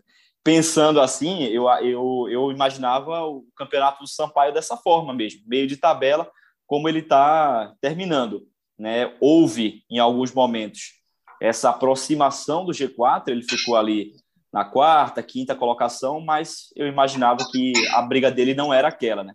É, acabou o fôlego quase que literalmente, né? Porque o, o Sampaio Corrêa, se você for olhar para o elenco, meu amigo, é, é, a maior média de idade né, da, da Série B. É Ciel com quase 40, é Ferreira com quase 40, Paulo Sérgio, Joécio, Eloy, Pimentinha, os caras tudo trintão, para você ter o ritmo e jogar terça, sexta e viagem com tantos jogadores veteranos no elenco, uma hora vai perder o fôlego. Literalmente, o Sampaio Correia acabou perdendo esse fôlego, mas termina numa posição honrosa para o elenco que tem. E ainda tem uma coincidência que não é muito boa, né? Jogo fora de São Luís. É ruim para o Pimentinha viajar, hein? a gente tem falado nisso, né? Toda hora que tem jogo fora, ah, ele foi poupado, ah, ele tá com probleminha, ele não viajou. Parece que o, o bichinho tem medo de viajar, viu? Mas enfim. É, ele, ele, é ele nega, né? Dele? O passaporte, é? dele não, o passaporte dele não permite que ele saia de São Luís, não. É, ele nega, né? Ele nega. Ele diz que não tem medo de avião, não, mas essa história tá estranha. Mas vamos ouvir Cabral agora sobre Náutico e Sampaio. Cabral Neto, até para lhe ajudar, é, ouvindo, está gravado, é documento, está lá no nosso podcast, naquele podcast que a gente falou sobre as perspectivas para a Série B 2021, e você falava que o Náutico brigaria pelo acesso, mas precisava de reforços. Você já alertava ali, Cabral. Aí teve aquele começo empolgante, como a gente relembrou aqui, e depois veio a realidade, né? a realidade para os alvirrubros. Precisava mesmo, mesmo de reforços, reforços que não vieram no tempo certo, e ainda teve essa misteriosa, ainda para mim é misteriosa saída de Hélio dos Anjos e depois a volta, porque não dá para entender se ele estava com bronca, por quê? Que essa bronca foi resolvida assim, rapidamente, em um mês. É, eu eu não, não entendi bem essa, essa saída do Hélio e essa volta, sinceramente. Aí, Cabral, você falava, mas sobre as perspectivas dos outros times eu, eu conto depois. Eu sei que com você não tem problema, você vai você vai pontuar cada assunto desse aqui que eu levantar. Mas vamos a Náutico e Sampaio, Cabral. Em cima disso aí, precisava mesmo de reforços que não vieram, né? Principalmente, você vê, com, com o Eric, com Chiesa, com o Wagner Leonardo, você já alertava, olha, tem um bom time, mas precisa de reforços. E aí ainda veio a perda desses jogadores importantes, Cabral Neto. Pois é, Rembrandt, pois é. é. Acho que o Náutico vacilou muito nessa, nessa, nesse diagnóstico do, do elenco, sabe? É, acho que foi um, um, erro grave. acho que o Náutico desperdiçou uma chance imensa de acesso. É, isso não quer dizer que, que nunca mais vai ter uma chance como essa. Pode ter no ano que vem, evidentemente. Mas estava é, muito nítido que o Náutico tinha total é, condição de subir esse ano. O Náutico era um dos favoritos, só que ele precisava é, trabalhar para isso. Mas não era, ele, ele não era um dos favoritos e poderia se sentar e assistir o campeonato. O trabalho precisava ser continuar sendo feito. E estava muito claro que o Náutico precisava contratar. O Náutico foi campeão estadual, fez um grande campeonato pernambucano, mas você precisa entender o cenário. Né? O Náutico tinha um time forte, mas era um time que só jogava uma vez por semana e ajudava na, na manutenção da intensidade de jogo que Hélio tanto cobrava. O Náutico, todas as vezes em que precisava recorrer ao banco de reservas, via sua qualidade de jogo cair. É, o Náutico se ajustou defensivamente quando encontrou o Brian na lateral esquerda e o Wagner na zaga, porque antes com Ronaldo Alves e com Rafinha tinha uma recomposição defensiva muito ruim, muito lenta, e esse foi um problema que acabou acompanhando o Náutico durante o campeonato, quando ele perdeu o Wagner, é, porque o Náutico tinha pouquíssimos zagueiros no elenco, foram quatro durante a Série B inteira, e eu acho que é um, um, um erro muito grave você fazer um campeonato inteiro com apenas quatro zagueiros, um erro grave do Hélio, um erro grave do Diógenes, um erro grave do Edno, um erro grave de todos que fazem o Náutico. É, não dá para você pensar num contexto em que Matheus Trindade poderia ocasionalmente ser zagueiro, em que Djavan poderia ocasionalmente ser zagueiro, até porque, imagina, você com quatro zagueiros, encerra a inscrição, faltando dez rodadas, você perde dois por lesão, Você vai fazer o resto do campeonato inteiro com dois jogadores só de zaga? Então, assim, foi um erro muito grave do Náutico, mas não foi o único. Né? O Náutico precisava, de fato, ter uma reposição melhor. E a gente viu vários jogadores que chegaram no Náutico é, e que não, não ajudaram, não contribuíram. Então, além de, de não contratar no, no momento certo, ter ido para o mercado em toque de caixa e com urgência, quando já era tarde demais, trouxe vários jogadores que pouco contribuíram. Quando voltou a ter um pouco mais de, de qualidade, o time conseguiu até se recuperar no campeonato. A gente pode dizer isso, das últimas dez rodadas, o Náutico é o quarto colocado. Se você pega apenas o recorte dos últimos dez jogos, o Náutico é o quarto colocado, quando ele passou a ter um pouco mais de qualidade, com o Júnior Tavares na esquerda, com o Matheus Jesus no meio-campo, com jogadores que chegaram e que conseguiram contribuir efetivamente, diferente de outros que haviam chegado antes e que não estavam conseguindo render. Né? O Caio Dantas também foi muito importante para isso, mas aí o Caio Dantas já se machuca novamente. Então, é, o Náutico acho que não, não interpretou que ele sim era um dos favoritos a subir, mas que algo ainda precisava ser feito. É, você citou aí o nosso Embolada, que foi gravado antes de começar o campeonato, que eu citava isso. E pesquisando até na, na minha rede social, no Twitter, eu achei um tweet também parecido com esse que eu fiz no dia 30 de junho, ou seja, um pouco depois da oitava rodada do campeonato, lembrando, onde o Náutico ainda era é, um time invicto na competição. O Náutico não tinha perdido para ninguém. Tinha empatado com o Remo, antes disso tinha empatado com... Aliás, tinha empatado com o CRB, antes disso tinha empatado com o Remo e Londrina, e antes disso tinha tido cinco vitórias seguidas. Então o Náutico era líder, invicto, é, mas precisava se reforçar e eu acho que, assim, eu estou dizendo que eu, que eu escrevi isso, mas é, é, não foi nada de outro mundo, não. Acho que todo mundo percebia isso. O João percebia isso, o Rafael percebia isso, você, Rembrandt, percebia isso. E acho que 90% pelo menos do torcedor do Náutico percebia isso. Não, é, não era nada de outro mundo, não. Não era uma visão é, de expert, nem nada disso, não. Era uma, uma visão, acho que comum a todos que acompanhavam mais de perto o Náutico. Mas, infelizmente, a diretoria do Náutico teve uma outra sensação e acho que isso prejudicou muito o campeonato, o, miolo do campeonato Náutico, né? aquele momento ali entre a 15ª e a 27ª rodada, onde o Náutico, nesse, nesse recorte, teve apenas uma vitória ao longo de 12, 13 rodadas. Então, inviabilizou completamente o acesso do Náutico e acho que um, o maior erro foi justamente esse do, do problema da reposição. O Sampaio Correia, eu via, eu via antes de começar a Série B, Sampaio e Confiança como os dois times que eu achava que iriam ter maiores dificuldades do Nordeste, os dois times do Nordeste que teriam mais dificuldade. É, o Sampaio acabou me surpreendendo no primeiro turno, porque no primeiro turno o Sampaio terminou inclusive à frente do Náutico, os dois terminaram com 30 pontos, mas o Sampaio na frente em quinto lugar naquele momento. Só que no segundo turno fez apenas 16 pontos. É, o, o, time do Surian foi, foi, foi, o trabalho do Surian foi muito bom no primeiro turno. Ele chegou a ser sondado por outros clubes, inclusive, mas depois desandou. É, acabou patinando demais. Ele não encontrou soluções. A equipe passou a ter muita dificuldade. É verdade que também teve alguns problemas de montagem de elenco, porque a lateral esquerda, por exemplo, foi um problema grave do time ao longo da temporada. Eloy acabou sendo o melhor lateral esquerdo do Sampaio na Série B e Eloy é meia. Né? Na lateral direita, Luiz Gustavo, excesso de pênaltis, de cartões, oscilava demais. O Watson também oscilando demais. Está terminando o campeonato com o Maurício, que é um volante improvisado na lateral esquerda. Então, foi um problema que o time teve.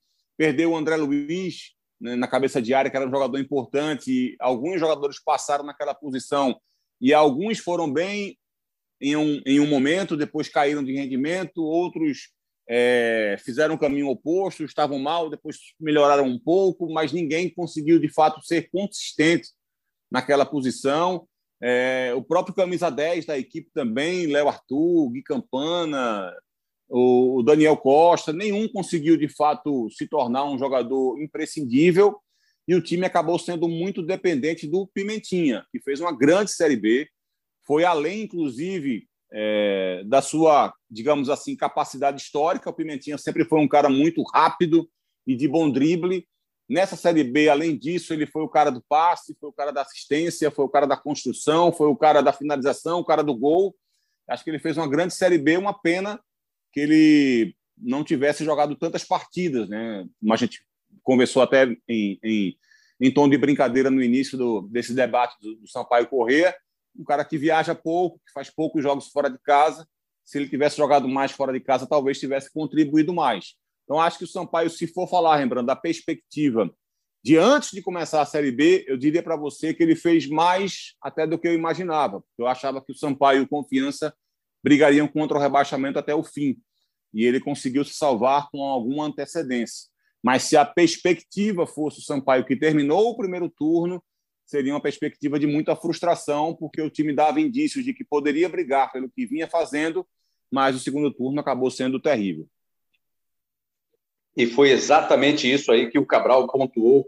Está lá no nosso debate, ele apostou também, ele projetou, né, pela situação que Confiança e Sampaio estavam realmente aí começando uma competição para brigar para não cair. O Confiança está numa situação dramática, né? Para a gente encaminhar aí a parte final do nosso papo, do nosso debate. Confiança está em penúltimo lugar, situação crítica do time sergipano. O Confiança está à frente apenas do Brasil de Pelotas, que já está rebaixado, está a cinco pontos do primeiro time fora da zona de rebaixamento, que é o Remo. O Brusque também tem 41, é outro que está ali na briga também, tentando evitar a queda. Então, nós temos Confiança com 36 em penúltimo, Vitória em antepenúltimo, em 18 com 40 pontos, e o Remo ali em 16 com 41. Vamos falar dos dois nordestinos que estão na parte de baixo da tabela, Cabral. Incluir o Remo aí, que também está nessa briga, que tem até um técnico emprestado para tentar salvar o time nessas últimas rodadas, Cabral Neto, que é o Eduardo Batista, ex-técnico do esporte e também ex-preparador físico do time rubro-negro. Verdade, Rembrandt, verdade. Inclusive no, no jogo dessa última rodada, o campo, é, o Bainão cheio lá, né, rapaz? A torcida dando, dando pressão, mas o time acabou não conseguindo vencer, né? Perdeu para o Goiás, Goiás lutando lá por, por acesso. O, o Remo, Rembrandt, ele ele estava fazendo um começo de ano meio enigmático, digamos assim, porque ele conseguia ter boas atuações, é, ele se mantinha vinha invicto nas disputas iniciais, mas ele foi eliminado do Campeonato Paraense com antecedência, né, de forma precoce até, é, mas sem, sem, sem perder jogos né, na, do campeonato, foi, foi, foi eliminado sem, sem ser derrotado. Vinha bem na Copa do Brasil, porque ele conseguiu eliminar CSA, é, conseguiu vaga para a terceira fase né, da, Copa, da Copa do Brasil. É, tinha eliminado já o Esportivo na primeira fase, ia enfrentar o Atlético Mineiro. É, até fez um, um, bom jogo na volta contra o Atlético, mas acabou dando a lógica. Né? O Atlético Mineiro acabou é, eliminando o Remo. Então era um time meio enigmático, que não estava conseguindo, digamos, bons resultados, mas mostrava algumas boas ideias. Estava com um bom amigo ainda naquela, naquela oportunidade. É, só que aí depois começou a desandar. Né? O time que, que conseguia ter algum, algumas boas ideias de jogo passou a jogar muito mal, passou a ter resultados muito ruins, emendou uma sequência é, terrível né, de, sei lá, oito, dez rodadas sem conseguir vencer. Chegou o Felipe Conceição e acho que o time do Remo melhorou muito, melhorou muito com o Felipe Conceição. Teve uma fase muito boa que se distanciou, que ficou numa situação confortável em relação à zona de rebaixamento, é, só que depois novamente desandou, já com ainda com, com o Felipe Conceição, né, e passou a, a não vencer mais. O time tem apenas uma vitória nas últimas, sei lá, oito, nove rodadas. Então, é, é um, um, é um processo difícil até de encontrar um diagnóstico por conta disso. Né? Era um time que mostrava bons resultados é, em termos de, de jogo, né? Porque estava invicto, mas não conseguia, não conseguiu, por exemplo, chegar às finais do Campeonato Paraense. Conseguiu passar até a terceira fase da Copa do Brasil. Mostrava algumas boas ideias de jogo, muita pressão no adversário, tentando um jogo ofensivo, mas ao mesmo tempo também não, não, não conseguia engrenar na Série B. Aí vem o Felipe Conceição, começa com um trabalho muito bem feito, o Vitor Andrade voando nas mãos dele, time fazendo a diferença, subindo, se distanciando, daqui a pouco, meio que do nada, começa a desandar, começa a ter, ter problema, começa a ter resultado ruim, e aí precisa trocar o técnico, pegar um técnico emprestado para as últimas rodadas. Então, é um time difícil de você conseguir é, ter um diagnóstico mais, mais seguro. Mas ainda assim, o Remo está chegando para essas duas, essas duas últimas partidas em, em boa condição, entre aspas, porque pelo menos está fora da zona de rebaixamento. É, e aí vai apostar é, em boas atuações individuais, né? O goleiro Vinícius, que vem fazendo um bom campeonato, Romércio, zagueiro seguro, Thiago Enes, que talvez tenha oscilado, mas um jogador importante para a equipe. O Show, que eu sei que a torcida do, do, do Remo não é muito fã, mas que eu acho que é um cara importante na marcação. É, o Lucas também é um jogador que a torcida às vezes tem bronca com ele, mas é um meia importante, com boa saída ali pela esquerda, que força o jogo pela esquerda, junto com o Vitor Andrade, que é outro cara fundamental. Então, com as ideias é, quase sempre muito bem elaboradas no, no aspecto defensivo do Eduardo Batista, eu acho que existem soluções positivas para essa equipe do Remo. É, vai pegar o Vasco, que já não tem mais chance de acesso, e depois o Confiança em casa, eu acho que, que a perspectiva para o Remo não é das piores dentro daquilo que ele tem, dentro daquilo que ele vai enfrentar. Mas, é, ainda assim, é uma posição em que seis, sete rodadas atrás ninguém imaginava que o Remo estaria. E esse é o ponto negativo da história, né, Rembrandt? Porque aí ele vai enfrentar, é, agora como concorrentes diretos, equipes que estão em ascensão. O Vitória está em ascensão, o Londrina está em ascensão, está crescendo. Então, são duas equipes que estão ali muito próximas dele. Você, o Remo, como eu falei agora, tem algumas, alguns pontos positivos, mas talvez o ponto mais negativo seja justamente o fato dele estar em decadência e estar eh, enfrentando né, disputando, digo melhor, disputando essa, esse acesso contra duas equipes que estão em evolução. Vem de quatro derrotas seguidas, Cabral. O Remo. Pois é, quatro, pois é. Quatro derrotas seguidas. Agora, é, sobre o Remo, rapidinho. Eu, eu, acho assim que o Remo, o campeonato que ele entrou da Série B era para de manutenção. Tá? Assim, é um clube de muita tradição, de uma torcida enorme, é, rivaliza ali com o Paysandu, né, como os dois maiores clubes do, do região norte, mas era um clube que estava há muito, muito, muito, muito, muito tempo fora das de, um, de, de um, uma competição de 38 rodadas. Não disputava uma competição de 38 rodadas há muito tempo. Né, o Remo passou, penou muito em divisões é, é, é, inferiores, chegou a, a não ter divisão, é, Remo foi um clube que penou demais e depois de muito tempo ele voltou, inclusive ultrapassou o Paysandu, né? O Paysandu permanece na Série C. Ele, ele voltou a disputar uma Série B, ou seja, tem um calendário cheio, 38 rodadas. Então, isso, para um clube que, que passou tanto tempo fora dessa, desse tipo de competição, é, é natural que o retorno seja uma, um, um, um, campeonato de permanência. Até é, um campeonato, digamos assim, de adaptação, de readaptação do Remo com outra realidade, né? Uma realidade de um campeonato é, cheio. Então, eu acho que o Remo, é, é, ele, se o Remo terminar a, a Série B em 16 e, e cravar a permanência. Tem que fazer que é, festa. É, exatamente, é exatamente isso. Tem que fazer festa, tem que, tem que comemorar para em 2022 tentar um, uma coisa maior, um, passo maior. Mas esse ano, terminando em 16, eu acho que é para comemorar sim. E sobre vitória e confiança? O, é, o pessoal gosta de dizer que eu sou. Que eu cravo as coisas, que eu, eu vou cravar. Não, confiança, confiança tá morto. Confiança tá morto. Não, o, é, essa, essa, essa cravada aí até eu dou, João. Essa cravada aí até eu dou. É, confi... agora, agora, agora eu, vou te, eu vou te dizer uma coisa. Hoje à tarde, é, a gente está gravando na quarta, né? Hoje à tarde a gente estava fazendo aqui a, uma matéria para a revista da B, com as projeções, e aí a gente usou o simulador. tá difícil salvar o Vitória também, viu, cara? Tá difícil. Você vai para lá, tira ponto do Londrina, aí tira ponto da Ponte Preta. Aí eu acho que o Remo vai escapar porque tem um jogo contra o Confiança na última rodada e você mexe e o Vitória não consegue escapar. É difícil, é difícil o, o, cenário Vitória, do Vitória. O Vitória tem, o Vitória tem no, no Infobola, né, do, do Tristão Garcia, tem 74% de risco de queda. O Confiança tem 97%. É, assim, o, o, Confiança já pode entrar em campo rebaixado. De fato, o Confiança, Confiança foi um time é, é, desse também, passou a, a vida quase uma eternidade se disputar campeonato Série A e Série B. Assim, série A nem se fala, mas Série B mesmo, campeonato mais organizado, passou, passou muito tempo fora. É, e aí voltou no passado com o Daniel Paulista, um belo trabalho do Daniel Paulista, e aí conseguiu se manter. Já foi um feito também, já foi uma coisa grande, mas é um, é um clube ainda que, que ainda busca maior estruturação. É um eu lembro que eu fiz uma entrevista com o Daniel Paulista no ano passado, né, quando o Confiança estava brigando para, de novo, assim, brigando para não, não ser rebaixado e tal, e conseguiu.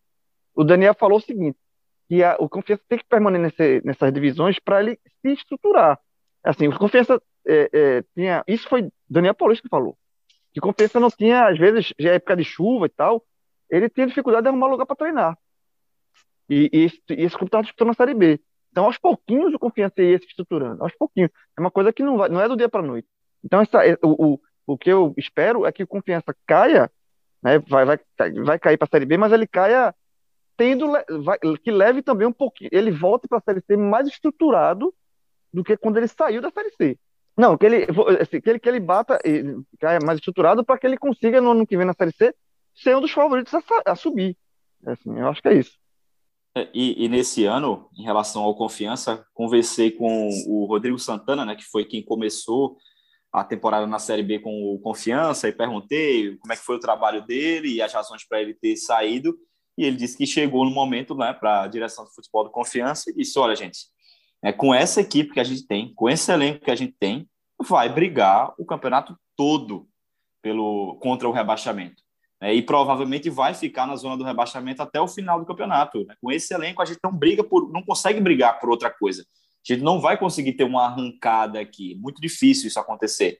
Então, e aí, e aí a direção de, de futebol do Confiança disse para o Rodrigo: Rodrigo, a gente não tem condição de contratar. Então, se você não consegue mais extrair desses jogadores que a gente tem aqui e é o que a gente pode pagar, então fique à disposição para sair. Foi nesse momento que o Rodrigo Santana preferiu sair lá do Confiança porque mas o time viu... melhorou também o, com, o, não, com o Luizinho é, agora, é, né? Exatamente, melhorou, exatamente. Melhorou, mas, mas o pois é, é muito ruim, Cabral. O, o, o, ano do Confiança é muito ruim. O Confiança não foi para a final da campeonato. Não, ô, João, ô, João. Foi eliminado na primeira fase da quero... Copa do Nordeste, é eliminado na primeira fase da Copa mas do Brasil. Cabral está contrapondo o que o Rodrigo falou, né? O que o Rodrigo falou, que... exatamente. Isso, isso, é. isso. É isso, Porque, só isso, entendeu, assim, João? Não é, não, é, é... Que, não, é que, não é que ele se tornou um time bom, mas assim, o Rodrigo disse que não tinha como extrair mais ali. Eu acho que o Rodrigo insistiu muito com alguns jogadores que vinham jogando muito mal e ele estava insistindo também em alguns atletas. E com o Luizinho o time melhorou. É, com, com o Zé Carlos ainda foi ruim, né, porque o Zé Carlos deu, venceu o Náutico por 4 a 0 mas depois emendou 4, 5 derrotas seguidas, sem o time jogar bem. E aí, quando o Luizinho chegou, o time melhorou. Foi, foi o, o fio de esperança foi o trabalho do Luizinho. É, é verdade que chegaram alguns jogadores que foram importantes, como o Adalberto, por exemplo, que ajustou a defesa da equipe do, do, do Confiança, mas a chegada do Luizinho foi importante e a equipe melhorou. Então, aquilo que o Rodrigo Santana falou não era 100% verdadeiro, né? É, não, não era. Mas eu acho que é muito Entendi. isso que, que João, João Grilo falou aí, né? A questão estrutural do clube como um todo, que ainda não suporta ou tem dificuldade para uma Série B, né? É o elenco que o, que o Confiança pode pagar e para o elenco que tem, a briga é essa mesmo. E foi eliminado também, na, na ele, ele, conseguiu, ele estava com a vaga da pré-Copa do Nordeste, né? e não avançou. Não vai disputar a Copa do Nordeste no ano que vem. Confiança.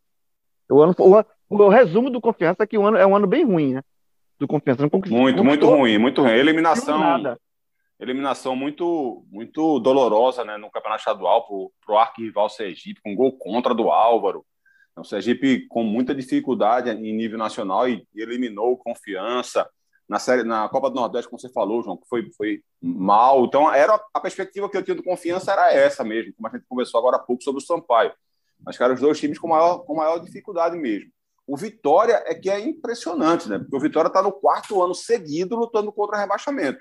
Porque são três anos na Série B e o ano que ele caiu da Série A para a Série B. Então são quatro anos lutando contra o rebaixamento. São seis, Cabral. É. São seis. Porque seis, na né, Série né, A, é, na Série A, ele, ele, ele disputou dois, três anos contra o rebaixamento caiu no terceiro.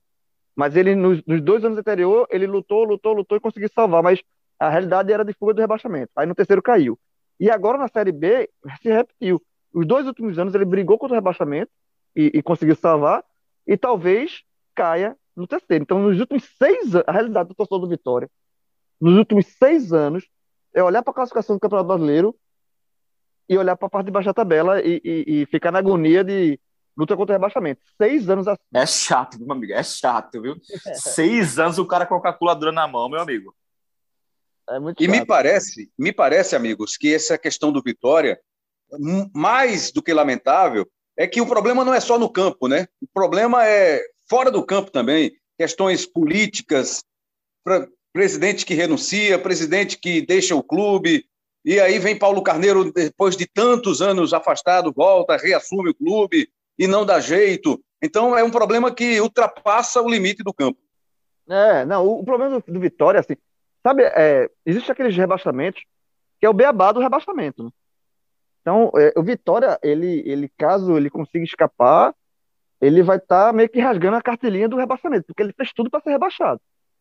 Tá? O, a gestão de Paulo Carneiro, ela é assim, horrorosa, para dizer o mínimo. O, o, o, maior elogio que eu posso fazer à gestão de, de Paulo Carneiro é que ela é horrorosa. Foi de manual, é, viu, João? É, não, e manual. É, e assim, é uma coisa, é uma confusão. Aí, aí a, a, o Conselho Deliberativo conseguiu tirar o Paulo Carneiro do, da, da, gestão, mas ele briga para voltar. É uma, é, é uma. Existe também uma falta de respeito, inclusive, da gestão com os profissionais que trabalham no Vitória. O, o caso de Rodrigo foi um caso exemplar, né? Assim, de, assim como é, ele foi demitido, aí o Vitória não quis, até para burlar a lei, né, da, da questão da demissão. É, o Rodrigo, que é um cara que tem uma história no Vitória, um cara que é ídolo no Vitória, é, era, aí o Vitória não quis demitir, disse que ele tinha que voltar para a base, o Rodrigo não aceitou, aí ficou trocando. O Rodrigo fez uma nota oficial e o Vitória rebateu a nota oficial. Enfim, é, é uma, foi um, é um combo de, de, descer do camarote para brigar com o jogador, como foi com o Vina, né, do Ceará. É, exatamente. Assim, e, e, e assim, Paulo Canelo é um cara que tem essa história no, no Vitória e tal, mas nos anos 90 ali, é um, é um dirigente que é, é, que é aquele dirigente que hoje em dia a gente vê é quase uma caricatura de dirigente é, que não se modernizou. Sabe assim, é uma, é uma coisa. E, e, e, tem uma resistência dentro do Vitória, e ele briga, e tem uma briga dentro. É, o, é um turbilhão de coisas do Vitória, de problemas externos, que atrapalham demais, né? Atraso de salário, Vitória que negocia, aí negocia jogador com um atleta paranaense, aí, aí a negociação não é bem amarrada, e aí o Vitória não recebe dinheiro, aí tem uma questão. Então, é, é muito problema para um clube sócio. Então, o Vitória, ele, assim, é, é, é, o manual do rebaixamento. Ele, ele assim, eu, eu sei que é duro para o torcedor ouvir, do, do Vitória ouvir isso, mas o Vitória merece ser rebaixado. Se ele não for rebaixado, é para fechar muito, e aí é uma questão de recuperação no campo, na bola, e conseguir. Mas a situação, além de ser muito difícil, é um, é um rebaixamento que ninguém pode dizer que não é merecido. É como do Santa Cruz, assim, guardado as devidas proporções, né? Você, cada um tem sua realidade, mas ninguém pode dizer que o, a, o rebaixamento do Santa para a Série D esse ano não foi merecido. Foi merecido. E se o Vitória for rebaixado para a Série C, ninguém pode dizer que também não foi merecido. É um rebaixamento muito merecido do Vitória, mas ainda tem esperança. Eita, esse episódio aí, o episódio dos sonhos dos nossos comentaristas. Falaram o que quiseram, analisaram, não, argumentaram, não, justificaram. Não, não, não senhor. senhor. ah, vou eu fechar. Não falei nada do Vitória, não falei nada do Vitória ainda. Ainda vai, ainda vai falar do Vitória? Não falei nada do Vitória ainda, senhor. Tá certo. Então você vai completar e aí os nossos outros especialistas já vão pensar nessa pergunta que eu vou deixar para a gente fechar. Para Cabral finalizar a história do Vitória, a análise dele sobre o Vitória. Eu pensei que você tinha falado, Cabral, que você falou de Paulo Carneiro, você citou não, aí o Rodrigo ali também. Foi só, não, ali né? foi só para me meter, ali foi só me meter. ali, ali foi, só, foi só a manchete ali, lembrar. A matéria vem agora. A matéria vem agora. Então, você conclui o seu argumento sobre o Vitória, a sua análise, Cabral. E aí, na sequência, você já responde quem vai para a Série B no ano que vem. Se vai ser essa outra super Série B de repente o Grêmio, será que o Grêmio cai? O esporte, que está aí em penúltimo lugar, o Bahia, que entrou na zona de rebaixamento pelos resultados que estão rolando. É uma questão que eu vou deixar para a gente finalizar. Quem vai reforçar a Série B em 2022? Porque já estão deixando a Série B Botafogo, Coritiba, aí tem as duas últimas vagas sendo disputadas com Guarani, com Goiás, com Havaí, com CRB, com CSA. A briga é essa. Mas eu quero saber de vocês, projetando a análise que vocês têm feito, o acompanhamento que vocês têm feito da Série A, quem vai reforçar a Série B do ano que vem? Para Cabral finalizar, a sua análise sobre o Vitória que está brigando na zona de rebaixamento e ameaçadíssimo de cair para a Série C, Cabral Neto. É, Rembrandt, eu acho que o, que o Vitória se complicou demais no, no campeonato, é, mas é um time que tá, que melhorou muito. Né? O Vitória conseguiu quatro vitórias, quatro triunfos, né? como, como o pessoal fala. É, eu sei que a torcida do Vitória não tem problema em relação a isso, mas para não ficar uma é, frase com palavras é, repetidas, né? É, é, a torcida do Bahia, a torcida do Bahia. A torcida do Bahia que não gosta, é. é. Mas a do. Para não ficar só, só não ficar com palavras repetidas na mesma frase, né, conseguiu esses quatro, essas quatro vitórias nas últimas sete rodadas, só que ele havia vencido só quatro em 29. Em 29 rodadas, você tinha vencido só quatro partidas. Estava é, praticamente entregue ao rebaixamento, mas o Wagner conseguiu melhorar a sua equipe é, e venceu quatro dos últimos sete jogos perdeu apenas para o CSA nesse, nesse recorte, né? uma derrota até sofrida, porque foi dentro de casa, dolorida, mas nas últimas rodadas meteu 4 a 0 no Brasil de Pelotas, meteu 3 a 0 no Vasco, 3 a 0 no Cruzeiro. Então, assim, é um time que está chegando num bom momento. Né? O Wagner mexeu bastante no time, ficou buscando ali uma formação, afastou alguns jogadores, é, precisou passar por essa forte é, crise política né, que o João já descreveu aí é, reencontrou o David, que está sendo, tá sendo importante de novo. Eu sei que o David oscila demais, mas tem bom potencial, é capaz de fazer a diferença quando está bem. Né? O João Pedro, tem sido importante também, Eduardo, o próprio Massinho também, que, que oscila. Contra o CSA ele foi muito mal, mas é um jogador também importante. É, então, assim, até que o time começasse de verdade o campeonato, demorou muito. Mas pelo menos está chegando com essa esperança de ser um time que está em ascensão e disputando contra um time que está em queda de rendimento, que é o Remo, que foi o que eu descrevi agora há pouco. Acho que esse é o fio de esperança que a torcida do Vitória ainda tem. E o time sofreu, Rembrandt, impressionantes 28 gols no campeonato. O Vitória tem a defesa menos vazada da competição. É, isso, é um, isso é algo assim de, de, chamar muito a atenção. Né? Do, o Botafogo e o Goiás sofreram 29 gols no campeonato. O Vitória, lá na zona de rebaixamento, sofreu 28.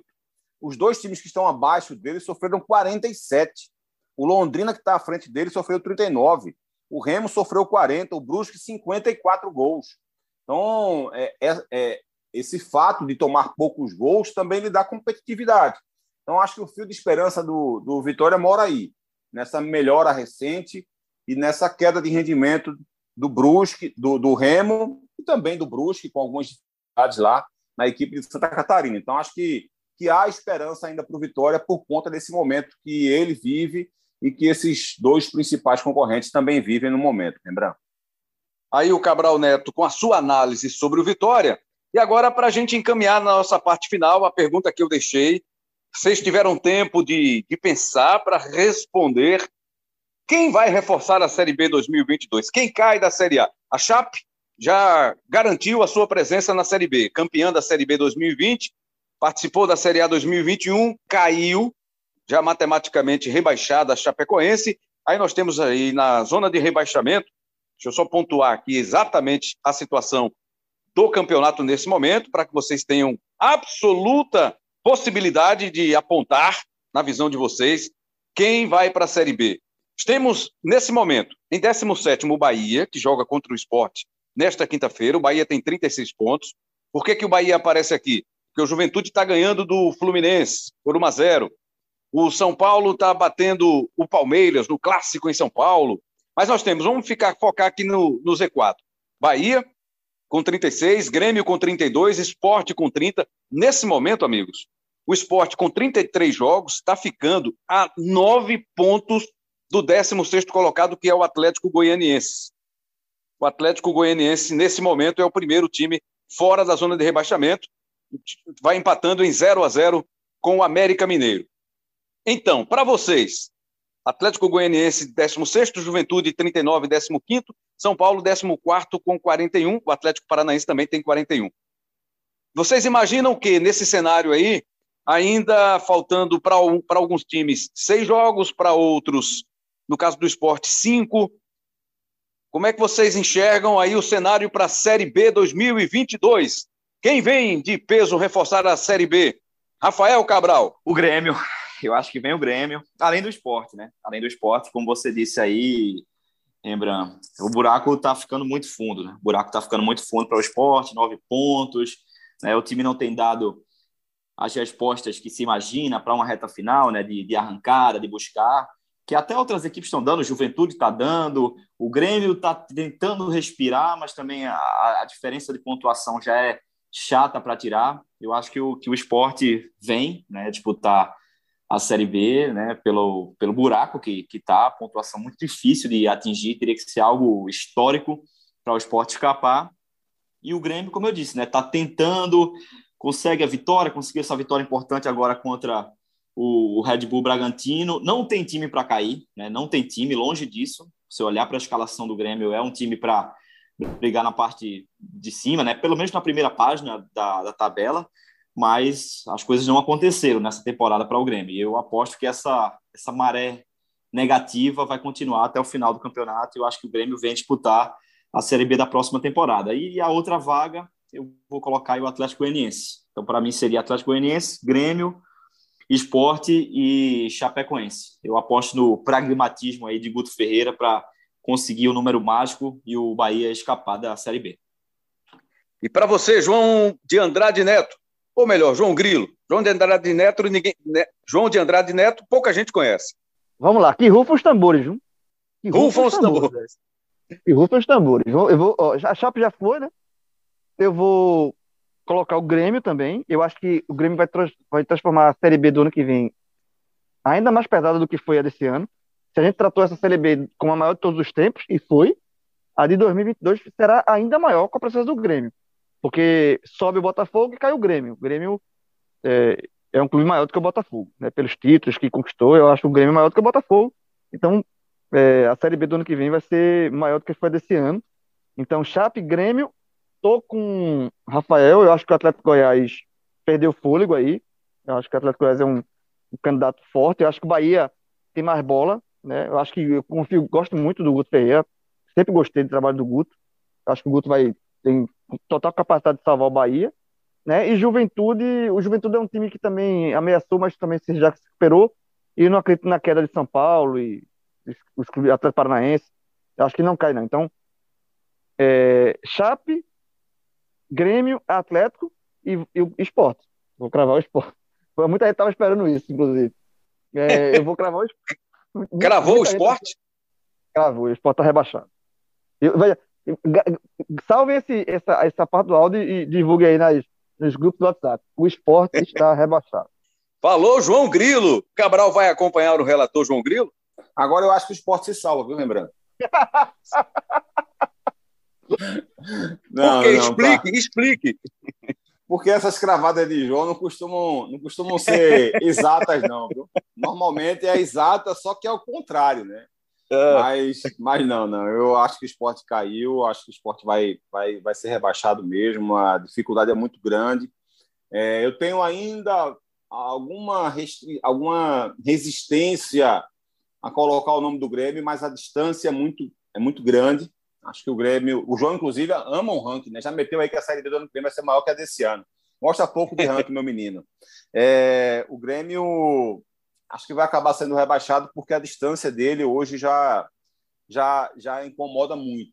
É, ele tem 32 pontos, o Atlético Goianiense está com 39, fora da zona de rebaixamento, o Juventude também está indo a 39, pode ser que termine com 37 ou com 36, né? Porque o jogo ainda está em andamento com o Fluminense, mas É, se confirmar o resultado, está indo a 39. E aí você tem um Juventude melhorando com a chegada do Jair Ventura. O time ganhou mais agressividade, tem conseguido construir melhor. A gente, quando fala do Jair, sempre leva para o lado é, da, defensivo, né? mas ele tem melhorado o time do Juventude no aspecto ofensivo também. O time tem melhorado bastante nesse aspecto. É, então, o Juventude crescendo novamente, né? já, tinha, já tinha feito uma boa, um, uma boa competição com o Marquinhos Santos, depois caiu de rendimento na reta final do Marquinhos, e agora retoma os bons jogos e bons resultados, então vai se afastando da zona de rebaixamento. É, acho que o Bahia, de fato, vai, vai acabar se salvando. Acho que o, o trabalho do Guto é um grande organizador de time, está mostrando isso, time que quase não sofre gols. O jogo contra o Flamengo foi uma exceção à regra, porque é um jogo que precisa ser explicado. O placar que fez a zero não explica o que foi o jogo. O jogo estava 0 a 0 com o Bahia fazendo uma boa marcação, impedindo o time do, do Flamengo de atacar. De repente, o árbitro marca um, um pênalti maluco daquele, absurdo, e o jogo muda, né? Porque aí o Flamengo abre o placar, quatro minutos depois, o Matheus Bahia é expulso, e aí o Bahia tem que fazer todo o segundo tempo com um homem a menos, então isso tudo dificultou. É, acabou tomando o segundo gol, depois o terceiro, porque foi fazer um jogo ali para evitar uma goleada. O São Paulo, por exemplo, enfrentou o Flamengo com um homem a menos, tomou quatro. Né? Porque é difícil mesmo se enfrentar qualquer adversário com um homem a menos. Especialmente quando esse, esse time é um time que luta por título e que tem o elenco que o Flamengo tem. Então, fora aquele jogo ali, eram sete rodadas sem perder, com apenas um gol sofrido. Então, o Guto é um grande organizador de equipe e acho que, que ele vai conseguir salvar o Bahia. Por isso que eu vou, voto aí parecido com o João, né? Acho, acho que até igual, o João igual ao Rafael, com Chapecoense, Esporte, Grêmio e Atlético Goianiense. Acho que o rebaixamento deve ficar por aí, lembrando.